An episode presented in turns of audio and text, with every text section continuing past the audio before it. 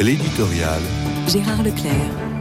On a reproché au président Macron ses voyages hors de France, alors que le pays était en pleine ébullition à cause de la réforme des retraites. Sans doute, l'absence du chef de l'État se fait-elle sentir quand le bateau tangue assez fort et qu'il demeure l'ultime recours lorsque la situation s'aggrave vraiment?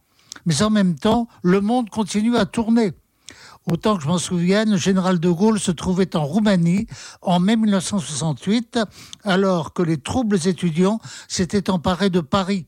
Le général avait donc délégué son Premier ministre, Georges Pompidou, pour qu'il assume cette situation de crise dont il est vrai, on ne sait pas encore l'ampleur.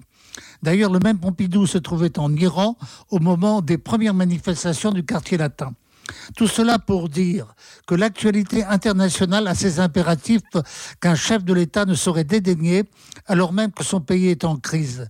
Il s'agit nullement d'évasion du moins à mon sens, quand le chef de l'État parcourt l'Afrique, par exemple, c'est que là-bas aussi la situation est sérieuse et que la France se trouve menacée d'être chassée de l'espace francophone au risque d'être remplacée par la Russie d'un certain Vladimir Poutine. On est bien obligé d'être attentif aux équilibres internationaux, alors qu'en pleine guerre d'Ukraine, Xi Jinping, le dirigeant chinois, et le même Vladimir Poutine se retrouvent à Moscou pour développer une amitié que l'un et l'autre définissent sans limite.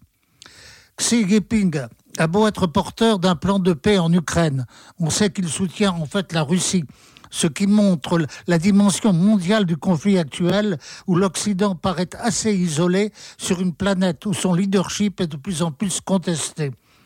Sans doute se veut-il porteur d'idéaux universels, mais il n'est pas à l'abri d'erreurs gravissimes qui jouent à son encontre. Oui, c'est bien d'un nouvel ordre mondial qu'il est question.